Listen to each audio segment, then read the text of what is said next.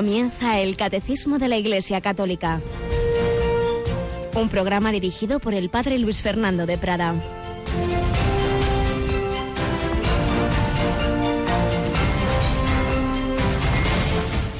Alabados sean Jesús, María y José. Muy buenos días, queridísima familia de Radio María. Comenzamos este 6 de julio de 2017. 6 de julio, día de Santa María Goretti.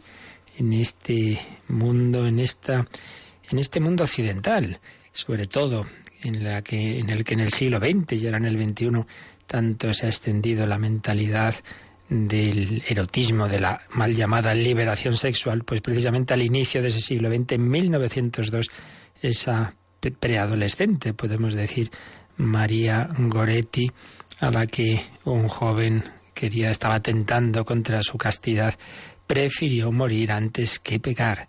Qué impresionante que una chica de 12 años se deje apuñalar porque no quiere tener relaciones con, con ese que se había dejado de llevar de la pasión.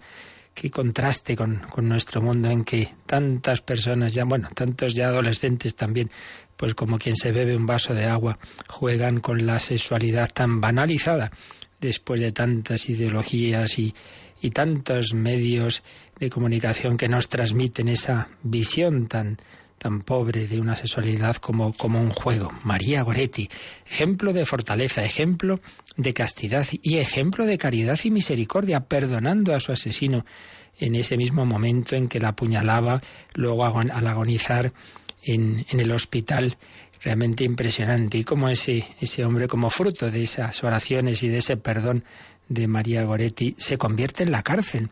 Y es impresionante pensar que cuando ya cerca de 30 años después sale de, de, la cárcel, va a visitar a la madre de María Goretti a pedirle perdón y por supuesto que también lo había perdonado y los dos comulgan juntos en la misa del gallo, en la misa de Nochebuena y muere ya mayor, muy arrepentido, tras una vida de oración y penitencia en 1970 y antes en 1950 se había producido la canonización de María Goretti, a la que asiste su madre en San Pedro. Esta es la historia de tantos héroes anónimos cristianos. En este caso no fue anónima, fue muy conocido el caso de María Goretti, pero cuántas personas viven con heroísmo esas virtudes cristianas y no, no salen en los medios, sale cuando alguien eh, metemos la pata, eso nos enteramos enseguida, pero tantos gestos de amor y de fortaleza no. Pues invocamos a María Goretti en este día en el que la primera lectura de la misa nos recuerda que Dios le pidió a Abraham que estuviera dispuesto a sacrificar a su hijo Isaac cuando por fin lo había tenido Dios. No lo quería que lo hiciera, pero sí que estuviera dispuesto a todo, a poner a Dios por encima de todo, a fiarse de él, a creer en él. También a veces el Señor nos pide esos grandes sacrificios con cosas buenas, con personas buenas, padres que ven morir a sus hijos o a otras personas queridas, u obras buenas que tenemos entre manos y que, y que el Señor pues permite que se hundan, que, para que no nos aferremos a las cosas, a las obras, para que ante todo busquemos a Dios, para que como oyó en su corazón en el campo de concentración comunista Vietnam, el cardenal Van Tuan, cuando piensa esa, piensa, piensa en sus obras, en su seminario, en su diócesis, que ya se iba a hundir el detenido y siente esa voz que le dice, tú has escogido a Dios y no las obras de Dios. No te quedes en las obras de Dios, eso ya es cosa mía, le dice el Señor. Tú has escogido a Dios. Dios también estaba en el campo de concentración, iba a estar con él en esos casi 15 años de reclusión en la cárcel. Pues en este espíritu de fe comenzamos este día que vamos a terminar de una manera muy especial. Tenemos a Rocío de nuevo. Buenos días, Rocío. Buenos días, padre. Bueno, ¿cómo vamos a terminar hoy en Radio María nuestro día? Pues de rodillas ante el Santísimo en la hora santa. Exactamente, de rodillas, Señor, ante el sagrario, en este caso ante la custodia, a las 11 de la noche 10 en Canarias, nuestra hora santa mensual, víspera de primer viernes de mes. A través de las ondas podéis seguirla. No os invitamos a venir a la capilla porque es pequeñita, pero sí a que entréis si tenéis internet, pues podéis entrar virtualmente en nuestra capilla con imágenes en, el ordenador, en el, móvil, si en el móvil tenéis conexión de, de internet. 11 de la noche, 10 en Canarias. Y mañana, por un lado, es mañana cuando comenzamos la novena de la Virgen del Carmen, ¿verdad, Rocío? Exactamente, después de vísperas. Y también es cuando comienza la asamblea de la Renovación Carismática Católica que vamos a retransmitir. ¿Quieres recordar a nuestros oyentes los horarios? Pues vamos a retransmitir esas enseñanzas mañana viernes a la una menos cuarto de la tarde y a las cinco y media de la tarde. Y el sábado 8 de julio a las once de la mañana y a las seis menos cuarto de la tarde. Es una gran asamblea que todos los años se celebran estas primeras fechas de julio y que se tiene lugar en el Madrid Arena.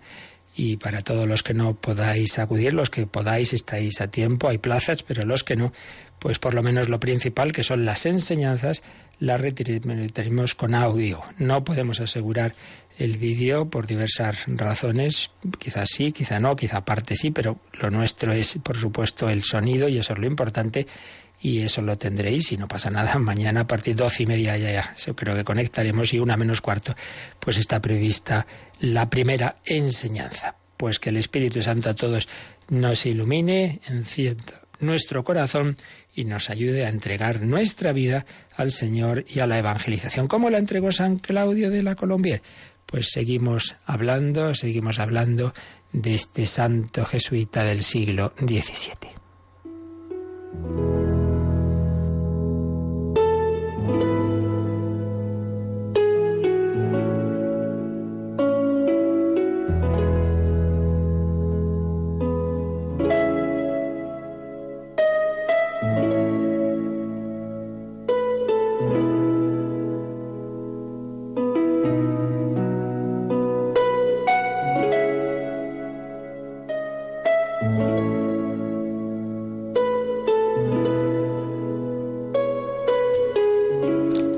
Habíamos quedado en que después de estar destinado, no mucho tiempo, poco, pero suficiente, en perelemonial, suficiente digo, para guiar, para aconsejar, para discernir los carismas que estaba recibiendo Santa Margarita María de Alacoque, San Claudio fue destinado a un destino muy especial y muy delicado.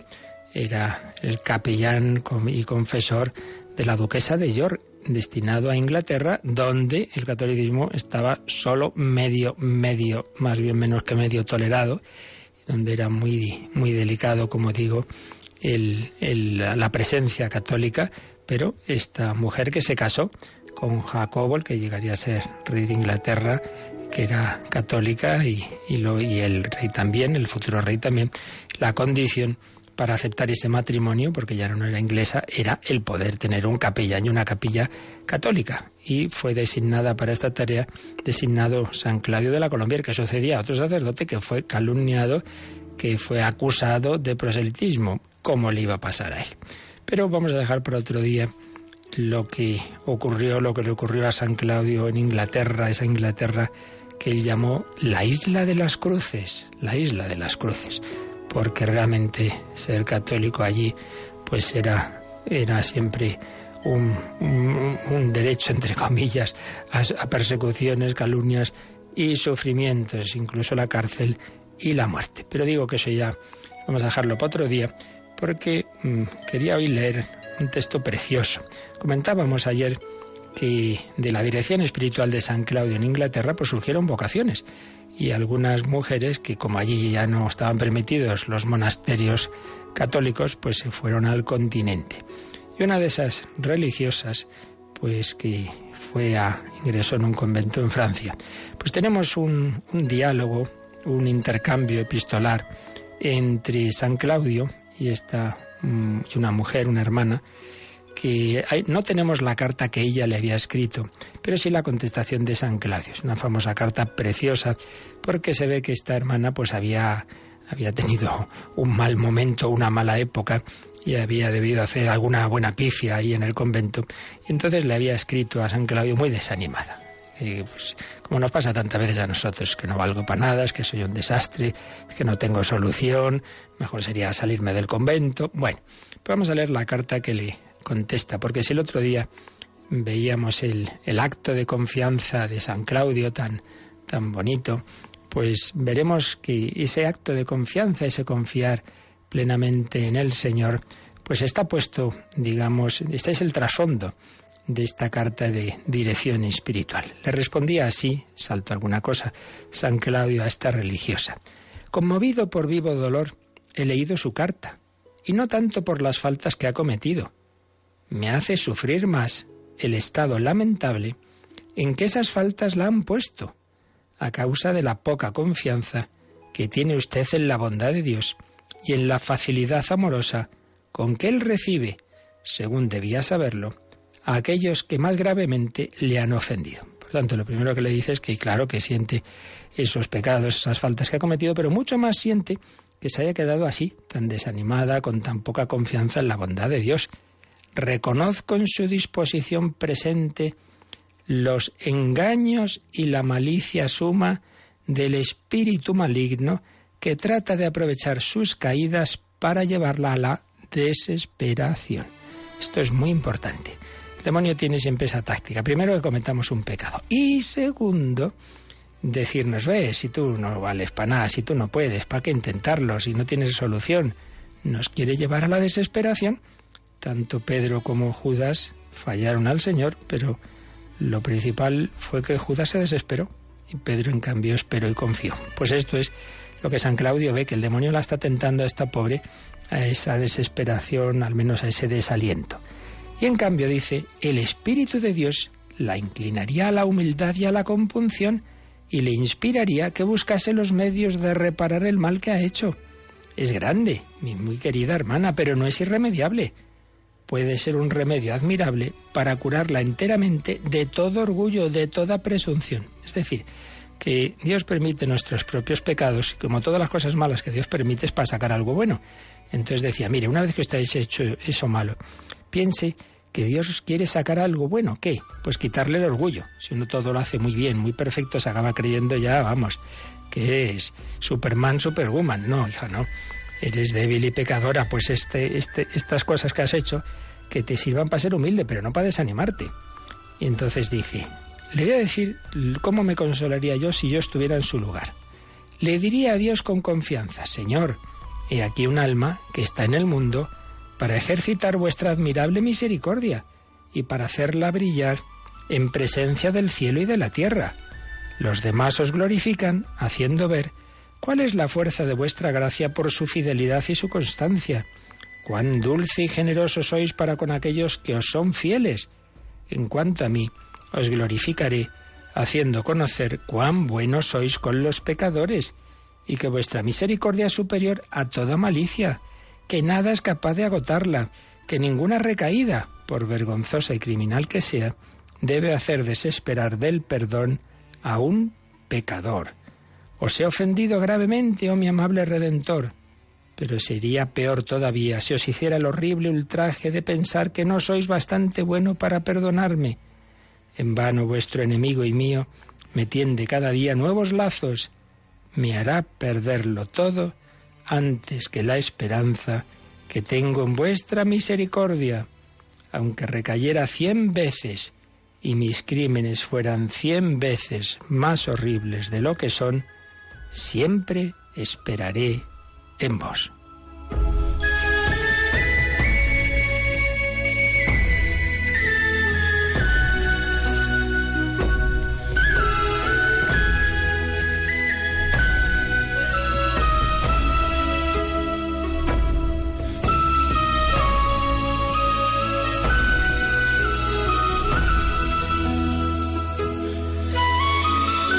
veis qué maravilla. Dice que él reaccionaría así. Le diría al Señor, mira, otros, otros son unos santos que os glorifican haciendo ver pues qué fuerte es vuestra gracia con ellos. Yo por lo menos estaré en este mundo para que los demás vean qué buenos sois con los pecadores, que nada es capaz de agotar vuestra misericordia. Os he ofendido, sí, pero no voy a hacer otro pecado peor, que es desesperarme, que es pensar que no sois bastante bueno para perdonarme.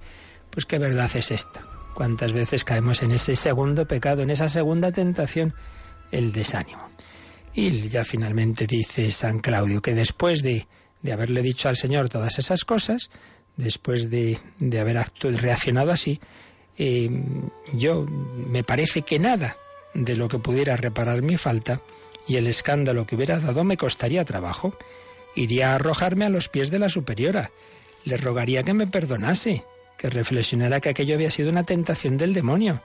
que sabiendo que su salvación depende de la confianza que tiene usted con ella y de la perfecta unión que ha de conservar, ha querido separarla. Le suplicaría que ordenara lo que juzgara a propósito para reparar en público y en particular una falta tan escandalosa. O sea, que no es que esto que dice San Claudio es bueno, aquí no ha pasado nada, no, no. Tiene que ir, pedirle perdón a la superiora, reparar lo que ha hecho, pero fijaos, después de lo cual comenzaría de nuevo a servir a Dios con más fervor que antes y con la misma tranquilidad que si nunca le hubiera ofendido. Por tanto, tenemos que arrepentirnos de nuestros pecados, claro, tenemos que pedir perdón, tenemos que reparar, tenemos que intentar evitarlo, arreglar lo que hemos estropeado, sí, pero después de hacer eso, no darle más vueltas y no decir, bueno, ya no podrá ser igual, no, servir a Dios con la misma tranquilidad que si no hubiera pasado eso, porque Dios ya te ha perdonado, se ha olvidado. No estés tú recordándolo constantemente. Imaginad que hemos tenido un problema con un amigo, bueno, luego ya se ha arreglado, le ha pedido perdón y cada cierto tiempo que nos encontramos, ahí te acuerdas de la que te hice, cómo te, te hice aquello, pero hombre, no me lo recuerdes, que ya está olvidado. Pues a veces somos así con Dios, ay Señor, ay qué desastre, ay las que te he hecho, ay hijo, si ya está perdonado, entonces, ¿por qué lo recuerdas tú? Pues se lo pedimos, se lo pedimos al Señor, que por un lado tengamos ese verdadero propósito de luchar contra el pecado, pero por otro lado tengamos siempre confianza y no estemos dando vueltas a nuestras culpas, ese gran principio. El pasado a la misericordia, el futuro a la confianza, el presente al amor.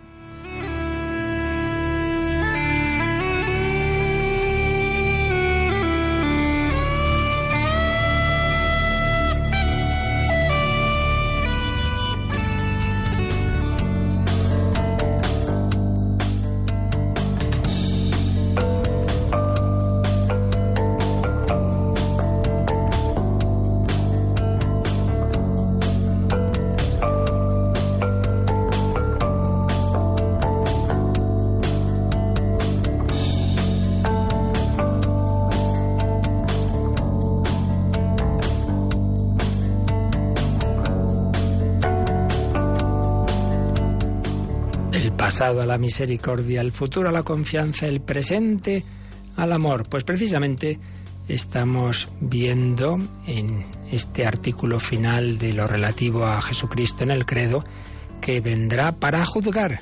Entonces, ¿cómo se conjuga esta misericordia de la que tanto hablaba San Claudio y la justicia? ¿Quiere decir que da igual lo que uno ha hecho? No, no, no.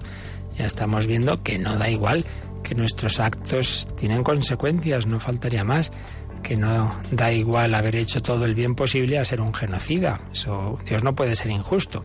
Pero a la vez eso se conjuga con esa misericordia. ¿Cómo? Pues bueno, si eso supera nuestra mente la, la plena explicación. Pero lo que no podemos hacer nunca es negar uno de los dos extremos. Y esto pasa en todas las verdades de la fe. Dios es uno y trino. ¿Y cómo se conjuga que es un solo Dios y son tres personas? Bueno, pues hacemos lo que podemos, ¿verdad? Pero no vamos a meter en nuestra cabecita el misterio del Dios infinito. Pero tenemos que acercarnos, saber que eso es así, a lo que podamos, pues acercarnos con nuestra reflexión. Para eso es la teología. Bien, antes de seguir leyendo los números del catecismo que hablan de esto, eh, vamos a recoger alguna idea muy interesante de, de nuevo del del cardenal Sembon en su Cristología, donde señala, pues, cómo, claro, este deseo de, la justicia se ha dado en toda la historia de la humanidad. Porque como vemos que en este mundo hay tan poca justicia y tantas personas se preguntan, ¿y esto va a quedar así? ¿No habrá otra justicia? Señala Sembon, como todos los hombres saben que en esta vida nada puede llegar a ser perfecto, pero en el hombre hay algo que reclama que no puede quedar sin sentido todo, todo lo que se ha hecho de bueno, de verdadero, de, hermoso, todo esfuerzo, todo dolor, y que nos preguntamos siempre, ¿no? ¿Qué va a pasar con tanto dolor inocente? ¿Qué va a pasar con los que apenas tienen de qué vivir, con los que no tienen un lugar bajo el sol? Aquí sufrir y, y esto es todo y ahí va a acabar su, su, su vida.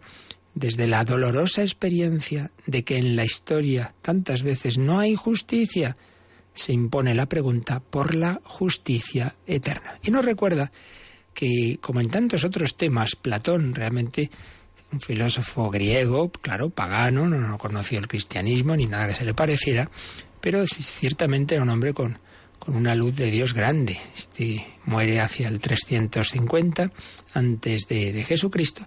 Bueno, pues ya aparece en sus obras temas a los que luego va a responder la revelación judío-cristiana y concretamente aparece este tema del juicio, de la justicia, de la misericordia y vemos que habla de ello en, en un mito. Ahí tiene un mito sobre el juicio en uno de sus famosos diálogos, el Gorgias. Sócrates cuenta en él que en el Prado, donde se separan los, en un cruce donde se separan los caminos, hay un camino que va hacia la isla de los bienaventurados y otro que va hacia el Tártaro. Dos caminos tras la muerte, y que son juzgadas las almas de los muertos. Dice, la muerte es la separación del alma y el cuerpo. Y así como el cadáver mantiene las huellas de la vida, las cicatrices de antiguas heridas, lo mismo le ocurre al alma. O sea, Platón veía, intuía, y así lo pone en este diálogo, que el alma lleva en sí, pues lo que ha hecho en esta vida, lleva heridas. Entonces dice así, cuando el alma se libera del cuerpo, todo es transparente en ella. Pero cuando se presenta ante el juez, éste le manda presentarse ante él y considera el alma de cada uno, sin saber a quién pertenece. Quizás tiene ante sí el alma del rey de Persia, o de un rey o de un soberano, y no ve nada de sano en ellos, sino que las encuentra azotadas y llenas de cicatrices provenientes de perjurio e injusticia, y que cada una de sus obras ha dejado huellas en ellas. Todo está torcido por mentiras y orgullos, y no hay nada recto porque han crecido sin verdad, y el velo llenas que están de caprichos, de voluptuosidad, orgullo e irreflexión en su obrar con desmesura y vergüenza. Ante esta visión, las envía enseguida a la cárcel, insultándolas y avergonzándolas, donde tienen que sufrir el merecido castigo. A veces, en cambio, ve ante sí otra alma, una que ha llevado una vida piadosa y honrada, el alma de un ciudadano cualquiera de cualquier otro hombre. Yo creo, dice Platón, que el, bueno, Sócrates, que el primero sería Calícles, el alma de un filósofo que ha cumplido con sus obligaciones y no ha hecho nada inútil en su vida. Entonces se alegra y lo envía a la isla de los bienaventurados. Pues fijaos, ¿eh? Como este pagano dice, hombre, tiene que haber una justicia después de este mundo, entonces las almas de todos se presentan ante el juez y el juez ve en esas almas, pues lo mismo que el médico ve en un cuerpo lo que lleva. Y si tiene una enfermedad, si tiene unas heridas, si usted por cómo se ha hecho esto, ahí, pero pero cómo hizo tal cosa y, y entonces descubre unas células muertas o descubre unas células cancerígenas, bueno, pues el juez descubre en el alma las cicatrices en el sentido de las consecuencias de nuestros actos malos. Claro, esto te ha ido dejando aquí esta tendencia a la soberbia, al orgullo, a la voluptuosidad, no sé qué, no sé cuántos. Es decir, por un lado, se indica que hay una justicia mm, tras la muerte y por otro lado, que en realidad esa justicia lo único que hace es iluminar lo que llevamos nosotros, que somos nosotros los responsables de, esa, de, de ese final, porque mm, nuestros actos han ido dejando consecuencias en nuestra alma. Aquí lo que no aparece obviamente es una redención o una misericordia, pero sí esta idea de, de, que hay que dar cuenta de lo que hacemos y que nuestros actos tienen consecuencias y que son las consecuencias de, lo que hemos hecho, pues realmente lo que, lo que sale a la luz. También aparece en ese mito de Platón que el juicio tiene lugar al aire libre, es decir, que todo lo que en la vida estuvo escondido se manifiesta y entonces ahí aparece pues todo, aparece lo más íntimo y el alma está desnuda y sola. ¿Qué podré decir entonces? Pobre de mí, ante el juez, dice el canto del, del Dies. El muerto se encuentra en la soledad de su pobreza, en el umbral del más allá. Pues bien, esto que aparece en la historia del pensamiento, aparece en Platón y aparece en general en, la humanidad una idea más o menos confusa de que tiene que haber algún tipo de justicia en el más allá, pues obviamente esto también aparece en la, Sagrada Escritura. Aparece poco a poco, se va revelando en el Antiguo Testamento la, la retribución del más allá y desde luego aparece muy claro en el nuevo. Dios dará su premio a los que le buscan, dice la carta a los Hebreos 11:6. Dios hará justicia en el juicio. Ninguna injusticia podrá permanecer ante él. Y desde luego se hará justicia a aquel, al que, aquel que ha sufrido en este mundo la injusticia. Aparece esta idea de la recompensa muy claramente en el Nuevo Testamento. Pensemos, por ejemplo, en la parábola de los talentos. Tú te di cinco, has, has, recibido, has trabajado, has negociado otros cinco, pues toma. Pasa al banquete de, tu Señor, recibe, recibe tu premio. Todo lo que sucede en la historia trae consecuencias. Y entonces habrá una sentencia cuando esas consecuencias se hagan visibles. Y eso va a ser en el juicio final. Ahí será juzgada toda la historia. En ese juicio se tratará de lo serio que es ser libre. Lo serio que es ser libre. Si el filósofo ateo Sartre decía que estamos condenados a ser libres, no podemos eh, lavarnos las manos, todos hemos recibido una libertad y eso tiene consecuencias, pues en eso tenía razón. Estamos, lo que pasa es que nosotros no decimos condenados, al revés. Hemos recibido la gracia de ser libres porque esa libertad cuenta con la ayuda y la misericordia de Dios para actuar bien y si nos equivocamos, pues el Señor nos va a dar siempre otra oportunidad. Es lo que le faltaba, esa confianza, pero sí tenía razón en la importancia de la libertad y que toda acción tiene consecuencias, que toda acción es relevante, que no da igual lo que hayamos hecho. ¿Cómo va a dar igual? pues que las cosas tienen consecuencias. Uno empieza a beber y beber y beber y beber y luego al cabo de tres años, bueno, me arrepiento, ya está, mañana dejo de beber. Pues no, pues no, las cosas tienen consecuencias. Y Dios perdona siempre, los hombres a veces, la naturaleza nunca. Pues bien, esto es, digamos, una reflexión, por un lado, eh, que la misma razón humana la, la, hace, y ya lo hemos visto en, en Platón, que aparece en la Sagrada Escritura, pero la cuestión ahora es, bueno, sí, de acuerdo, pero esto cómo se conjuga con que el Hijo de Dios dice que no ha venido a juzgarnos cuando vino a la tierra, sino a salvarnos. ¿Cómo se conjuga esto con la redención? ¿Cómo se conjuga con lo que nos dice San Pablo de que en realidad todos somos pecadores y Cristo nos salva a todos, dice, dice San Pablo en Romanos 8. Si Dios está con nosotros, ¿quién estará contra nosotros? el que no ha perdonado a su propio Hijo, sino que lo ha entregado por todos nosotros, ¿cómo no nos dará también con él todas las cosas? ¿Quién acusará a los escogidos de Dios? Dios es el que justifica. ¿Quién condenará? Jesucristo, que murió, más aún resucitó y está a la derecha de Dios, intercede por nosotros. Pues entonces, si Él está haciendo eso, ¿quién nos separará del amor de Cristo? Entonces, bueno, parece como que puede haber contradicción. Por un lado, hay una justicia, nuestros actos tienen consecuencias, pero por otro lado, no hay uno que haga el bien, ni uno solo. Romanos 3, 10, 12. Y Cristo nos justifica a todos, porque ciertamente Dios estaba reconciliando el mundo consigo, dice también San Pablo en 2 Corintios 5, 19. Bueno, pues es que, en realidad, en el juicio está la plenitud de la redención, de la salvación. Cristo es juez, claro, pero es juez como redentor y es redentor como juez. Nosotros nos parece contradictorio, pero no es así. Donde los hombres están sometidos a juicios, a juicio, ahí está la redención, porque Romanos 11:32, Dios encerró todas las cosas en la incredulidad para usar misericordia con todos. Nosotros no podemos salvarnos, no podemos autosalvarnos, no podemos autojustificarnos. Dios es el que nos justifica. Y entonces, bueno, pero entonces, ¿dónde, ¿cómo puede ser que uno se pueda condenar o se pueda perder? Bueno, pues muy sencillo, bueno, muy sencillo dentro del misterio. Esa justificación que Dios nos ofrece, esa salvación que Cristo nos ofrece, no elimina la libertad humana. Esa libertad puede rechazar la salvación, puede cerrarse, puede escogerse a sí misma y caer en la propia injusticia. Y eso lo vamos haciendo durante nuestra vida, es vivir en pecado mortal, es eso, es vivo desde mí mismo y, por tanto tendiendo a la muerte espiritual, no vivo desde Dios.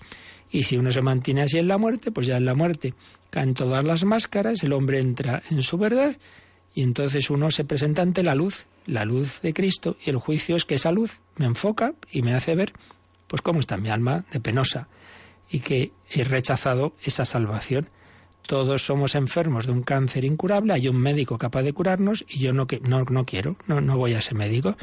Entonces me autocondeno porque no me he dejado curar. Entonces vemos que en realidad no es contradictorio. Cristo nos salva, sí, pero nos salva en nuestra libertad. Uno está caído al agua, se, se va a ahogar, le echan un salvavidas, le echan una cuerda y no lo quiere coger. Pero hombre, si te estamos eh, ofreciendo que te agarres y tiramos de ti, no, no, no, no. Bueno, pues nada, te ahogas. Pero no es culpa del que intenta salvarle. Quien me confiese delante de los hombres, yo también me le confesaré ante mi Padre, pero quien, me rechace, pues, pues también. Él, él se está realmente rechazando esa salvación. Rechaza, y también quien, quien rechaza a Cristo rechaza al que lo ha enviado y así rechaza su propia vida. Quien crea y se bautice se salvará, quien no crea será condenado, pero porque lo que está haciendo es rechazar al Salvador, rechazar ese salvavidas, rechazar esa misericordia. Eso no quiere decir, como ayer ya explicábamos, que los que sin culpa no han conocido al Salvador se condenen, ¿no? Ellos también recibirán la luz suficiente por caminos misteriosos que Dios sabe de, para aceptar al Salvador. Pero todos, si no salvamos es porque nuestra libertad se deja salvar. Y si nos condenamos o al menos pues dejamos aspectos de nuestra vida que necesitan ser purificados, pues será porque nosotros no nos hemos abierto suficientemente al médico. Hay que abrirse al Señor. El Señor, que a veces no se presenta explícitamente, sino en el hermano, pues cuando te vimos desnudo, con hambre, tal, pues cuando lo hicisteis o no lo hicisteis con uno de estos mis humildes hermanos, conmigo lo hicisteis o no lo hicisteis. Esa pertenencia o no pertenencia a Cristo se manifestarán al fin de los tiempos. Y así, en el juicio universal se manifestará todo el sentido de la historia, todo el sentido de nuestra vida. Todo lo que ocurre en la historia tiene consecuencias. Y entonces en el juicio final es que veremos todas esas consecuencias y se dará ese juicio. Pero siempre sin perder la confianza en que el que nos juzga es precisamente el que ha venido a salvarnos. Y nada, no hay que contraponer. Pedro había negado al Señor tres veces. Recordemos que eh, cuando lo acaba de hacer pasa Jesús por el patio del, del palacio de los sumos sacerdotes, miró a Pedro. Pedro se echó a llorar. En esa mirada es una mirada pues como la que tendremos en el juicio. Por esa mirada seremos juzgados y salvados si hacemos como Pedro, si, si en nuestra vida nos dejamos mm, conmover y arrepentir, como le decía San Claudio a esa religiosa que leímos la carta, en esta vida estamos a tiempo, pero es verdad, no podemos jugar porque nuestros actos tienen consecuencias. Bien, pues más o menos esto es lo que a nuestro aire hemos sintetizado de, las bellas páginas que escribe sobre esto el cardenal Sembon. Eh, ahora enseguida pasamos a leer el siguiente número del catecismo, pero vamos a quedarnos invocando a ese Jesús que es juez, siendo nuestro Salvador. Y es nuestro Salvador, pero precisamente para salvarnos no basta que Él haya venido, que ha venido. Hace falta que nos dejemos salvar. Él vendrá y te salvará. Pues le pedimos que nos dejemos salvar por Él, que confiamos en su misericordia, que pongamos todo de nuestra parte.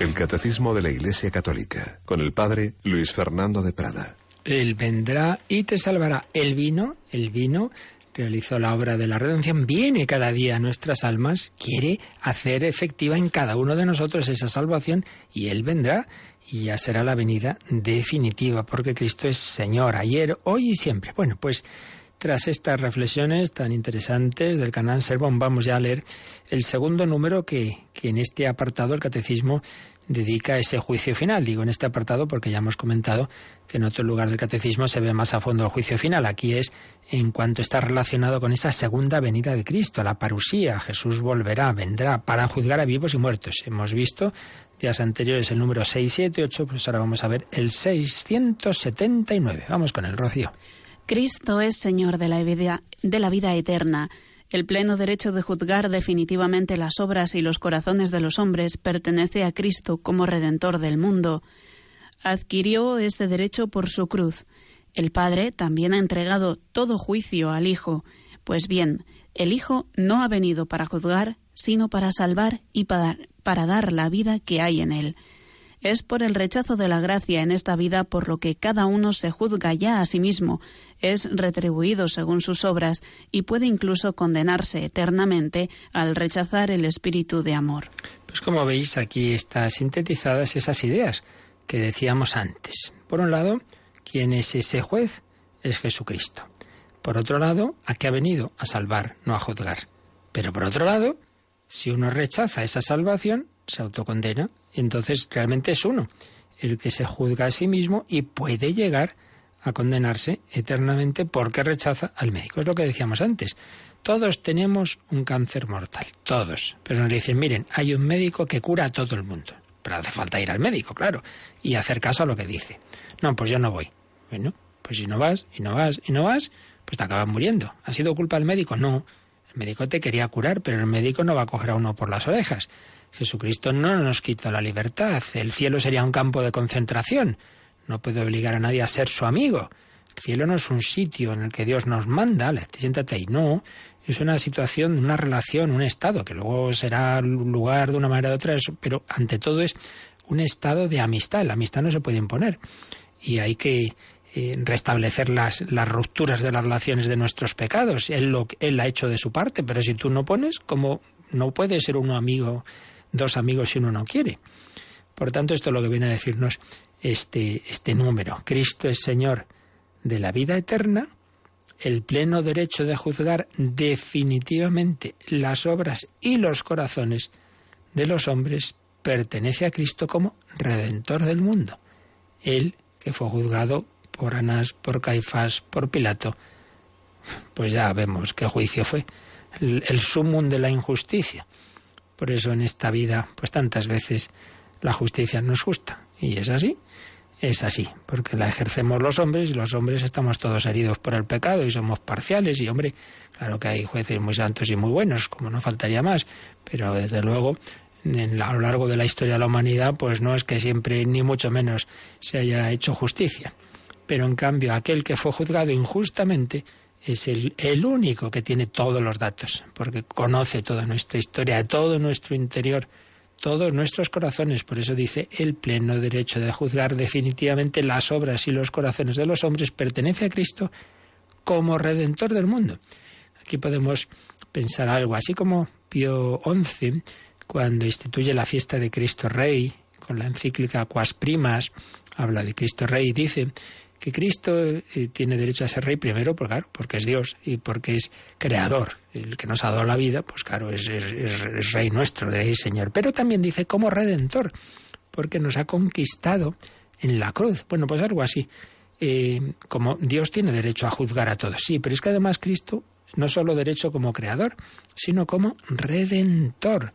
Es aquel que mm, ha dado la vida por cada uno de nosotros. Es aquel que como Dios hecho hombre, hecho hombre, pues mm, realmente ha venido por cada uno. Ha venido a salvar a cada uno de nosotros. Nos conoce a cada uno de nosotros. Bueno, pues tiene ese derecho de juzgarnos como redentor. Nos puede decir, oye, esto es lo que yo he hecho por ti, tú que has hecho por mí. Yo por ti a ti te he puesto por encima de todo. Dice San Cipriano, si no me confundo, no antepongamos nada a Cristo, ya que Él nada antepuso a nosotros. Jesús puso mi salvación por encima de su vida terrena. Y, él me pregunta, oye, ¿tú qué has hecho por mí? ¿Y tú qué has hecho por tu hermano? Yo por él he dado la vida. ¿Tú qué haces por tu mujer, por tu marido, por tus hijos, por tu amigo, por tu enemigo? Yo he dado la vida por él. ¿Y tú qué has hecho por él? Jesucristo nos lo puede preguntar ya no como creador, sino como redentor, como aquel que ha entrado en nuestro mundo, que además no es que juzgue desde fuera sin conocer nuestras circunstancias. No, no, si es que las ha experimentado, si es que sabe muy bien lo que es la traición, porque sabe lo que es vivir con Judas, es que sabe muy bien lo que son las negaciones de Pedro, es que sabe pues tantas cosas por experiencia y también sabe lo que es pasarlo mal interiormente y tener tristeza y angustia, como el tuvo en Gesemaní. O sea, que no solo como Dios, que todo lo sabe, sino por experiencia humana. Bueno, si alguien puede juzgar, desde luego es Jesucristo, Dios y hombre verdadero, redentor nuestro, el pleno derecho de juzgar definitivamente las obras y los corazones de los hombres pertenece a Cristo como redentor del mundo. Y pone entre comillas el catecismo, adquirió, la palabra adquirió la pone entre comillas, adquirió este derecho por su cruz adquirió este derecho en este sentido que decimos, de que no solo como, como Dios y Señor, sino como redentor, y claro, nos ha redimido en la cruz. Entonces dice, adquirió este derecho a juzgarnos como redentor en la cruz. Pero además, el Padre ha entregado todo juicio al Hijo. Es una frase que aparece en San Juan. Pues bien, el Hijo no ha venido para juzgar, sino para salvar y para dar la vida que hay en él. Entonces, primero se nos dice que es el juez que ese derecho de juzgar lo tiene como redentor. Pero segundo, se nos dice que no ha venido a juzgar sino para salvar. Entonces uno dice, a ver qué lío es este. Bueno, pues no hay lío, porque la cuestión está en que, sigue diciendo el catecismo, por el rechazo de la gracia en esta vida es por lo que cada uno se juzga ya a sí mismo. Él viene a salvarme, pero si yo rechazo el salvavidas, bueno, yo a mí mismo me estoy perdiendo, me estoy condenando, me estoy juzgando. Entonces sí que es juez, pero juez no porque él no quiera salvarme, sino porque yo rechazo la salvación. Es el médico que quiere curarme y yo no le me dejo curar. Y como decíamos antes, pues claro, lo menos es eso, aceptar que el médico me cure, porque si no, él no me va a quitar la libertad. Eh, es por el rechazo de la gracia en esta vida, por lo que cada uno se juzga ya a sí mismo, es retribuido según sus obras y puede incluso condenarse eternamente al rechazar el espíritu de amor. Bien, pues esta es la, lectura así primera y global de este número 679 y ahora volveríamos a leerlo mm, fijándonos ya en las citas bíblicas que viene. Solo nos da tiempo alguna. Cuando dice el Padre también ha entregado todo juicio al Hijo, pues ahí cita eh, diversos textos. En primer lugar, el que acabamos de mencionar, de, San Juan, Juan 5, vamos a leer del 22 al 27, dice así, porque el Padre no juzga a nadie, sino que todo el poder de juzgar lo ha entregado al Hijo, a fin de que todos honren al Hijo como honran al Padre. Eso está en el 22 y 23 y luego saltamos ya al 26, porque del mismo modo que el Padre posee vida por sí mismo, Así también concedió al Hijo el poseerla por sí mismo y le dio autoridad para juzgar, porque es Hijo del hombre. Así pues, el Hijo tiene la misma dignidad que el Padre, que todos honren al Hijo como honran al Padre, es Dios de Dios, pero le ha dado esa autoridad especial como Hijo del Hombre, como el, el Salvador, Mesías y Redentor que ha venido a la tierra. Otra cita que nos pone el catecismo es Mateo 25, 31-32, pues ya sabemos que aparece en ese texto de Mateo 25, es el, la famosa escena de esa parábola del juicio final, separando a unos de otros como las ovejas y cabritos, dice así. Mateo 25, 31. Cuando el Hijo del Hombre venga en su gloria y todos los ángeles con él, entonces se sentará en su trono de gloria. Todas las naciones serán congregadas ante él y separará a unos de otros, como el pastor separa las ovejas de los cabritos. Bueno, es una imagen, pero una imagen que expresa todo lo que hemos estado explicando antes, que toda la historia va a quedar a la luz. No intentemos imaginar, bueno, entonces fíjate, la de miles de millones de personas, vamos a estar ahí, vamos a estar ahí años y años asistiendo al juicio. Hombre, no, no lo veamos de una manera terrena, pues son otras categorías, pero la idea es esta, que todo va a quedar claro y que la injusticia va a ser reparada y que los que tantas veces en esta vida han, sufrido injustamente, pues se verá, se verá su bondad, se verá su verdad, se verá su santidad y viceversa. Cuando el Hijo del Hombre venga en su gloria, todos los ángeles con él. Es la parusía, es esa segunda venida de Jesús en gloria. Todos, ahí sí que no va a haber duda. Todos lo reconocerán, los que hemos creído en él y los que no, dirán, ay, pues sí, era el Salvador, era el Hijo de Dios, y se sentará en su trono de gloria. Es la, acción divina. Dios es el único que puede juzgar, pues es el, el Dios hecho hombre, el Hijo del hombre, y todas las naciones serán congregadas ante Él. Entonces esa luz va a mostrar que unos han aceptado esa salvación y otros no. Lo que dice es separar las ovejas y los cabritos. También se cita Hechos de los Apóstoles 10.42, es uno de los discursos de San Pedro, y Pedro dice, que, el Señor nos ordenó predicar al pueblo y dar testimonio de que Él, Jesús, está constituido por Dios juez de vivos y muertos. Juez de vivos y muertos. También se cita Hechos de los Apóstoles 17. 30-31 eh, es el famoso discurso de San Pablo en el Areópago de, de Atenas.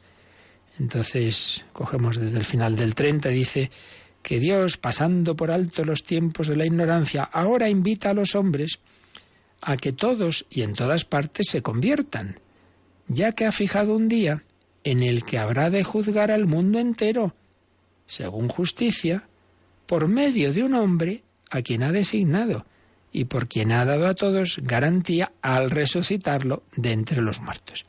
Dios ha fijado un día en el que juzgará al mundo entero. ¿Y quién va a juzgar al mundo entero? Un hombre al que ha resucitado. Un hombre que es el Hijo de Dios, pero es hombre. Por tanto, somos juzgados por el Hijo del Hombre, por aquel que siendo Hijo de Dios también se ha hecho Hijo del Hombre, de ese pueblo eh, de la descendencia de Abraham, Isaac y Jacob, ese pueblo que nos ha dado a la Inmaculada Virgen María y el Hijo de la Inmaculada, nuestro Señor y Salvador, es el que nos juzgará.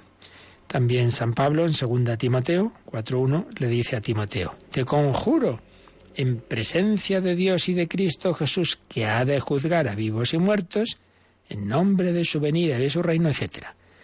Presencia de Cristo Jesús, que ha de juzgar a vivos y muertos. Bueno, como veis, unos textos preciosos, lo dejamos aquí, seguiremos viéndolos el, el próximo día, pero creo que hoy nos podemos quedar pues con estas ideas. Por un lado, el saber que es así, que, tenemos que tomar en serio nuestra vida, que nuestros actos tienen consecuencias. Segundo, saber que nuestro juez es Jesucristo. Tercero, que Él está deseando salvarnos, que no hay que contraponer juicio, justicia y misericordia. No, no, siempre será un juicio y misericordia, pero hombre, déjate salvar, porque si no, si, si te echan el salo a vida, si tú no lo coges, eh, hijo, entonces eres tú el que, el que te ahogas. Pues le pedimos al Señor que sea así le pedimos que nos dejemos salvar, que, reconozcamos que le necesitamos, que solo Él puede darnos la vida eterna. Pues lo meditamos y si queréis ahora alguna consulta, pues nos recuerdan cómo hacerla.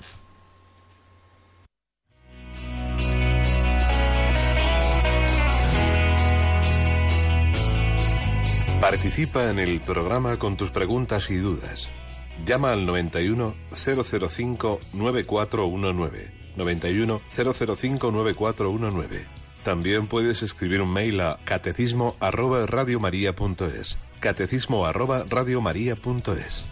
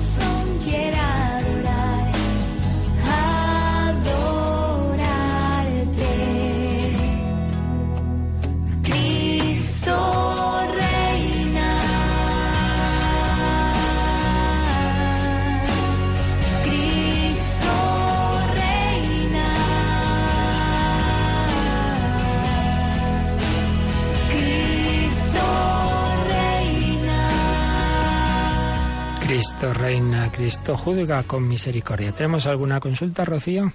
Sí, por un lado nos planteaba Pilar de Ciudad Real si podría definir qué es la gloria de Dios.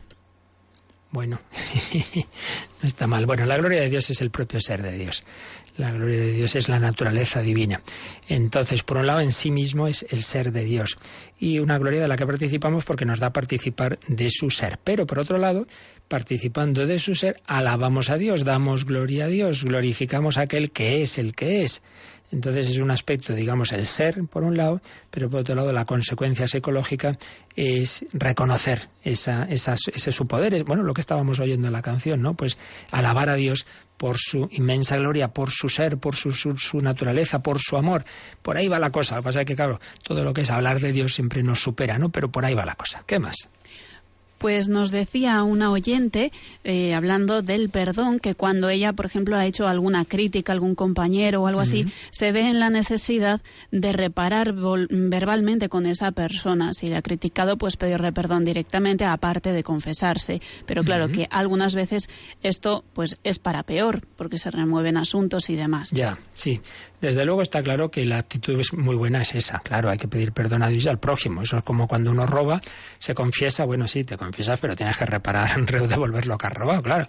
Entonces, si has hecho daño y tal, pues tienes que pedir perdón. Ahora, otra cosa, en efecto, que a lo mejor hay veces que prudencialmente uno dice, mira, va a ser mejor no removerlo, no hablar. Bueno, hay formas y formas, a lo mejor puede ser un detallito, un mensajito, y ya que es tan fácil, ¿verdad?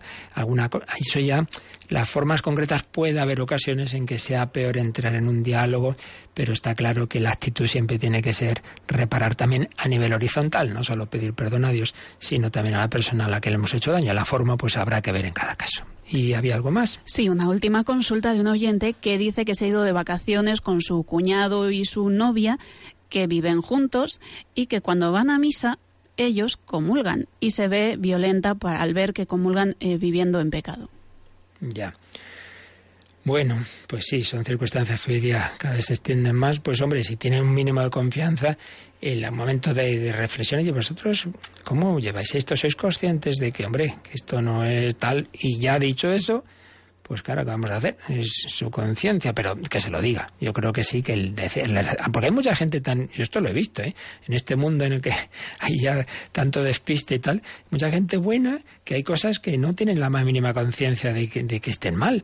Entonces explicarlo, explicarlo y a lo mejor caen en la cuenta y bueno, y entonces, mira, hablarlo con un sacerdote, a ver cómo se, cómo lo lleváis, Claro, tampoco es sin juzgar, porque bueno, quién sabe, ¿no? a lo mejor están juntos, pero no tienen relación, yo que sé, eso tampoco podemos juzgar. Pero desde luego el, intentar hablarlo siempre es bueno, es iluminar, es iluminar la conciencia y a partir de ahí, pues ya, ya no, ya bueno, ya es cosa de ellos y, Dios.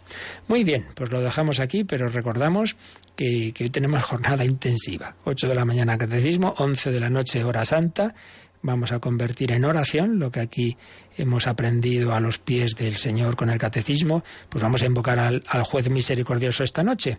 Vamos a ponernos ante Jesús en la Eucaristía 11, la noche 10 en Canarias, hora santa, oración, intercesión, todo lo que intenciones que habéis enviado hasta ayer hoy ya por favor no llaméis no escribáis ya no nos da tiempo a pasarlas a los papeles pero bueno Dios lo sabe todo o sea que eso tampoco nadie se preocupe todas esas intenciones y las que cada uno lleva en su corazón todos los oyentes, voluntarios, bienhechores de Radio María estarán ante el Santísimo esta noche. Ahí recibiremos la bendición con el Santísimo, ahora la damos de la manera sencilla. La bendición de Dios Todopoderoso, Padre, Hijo y Espíritu Santo, descienda sobre vosotros. Alabado sea Jesucristo.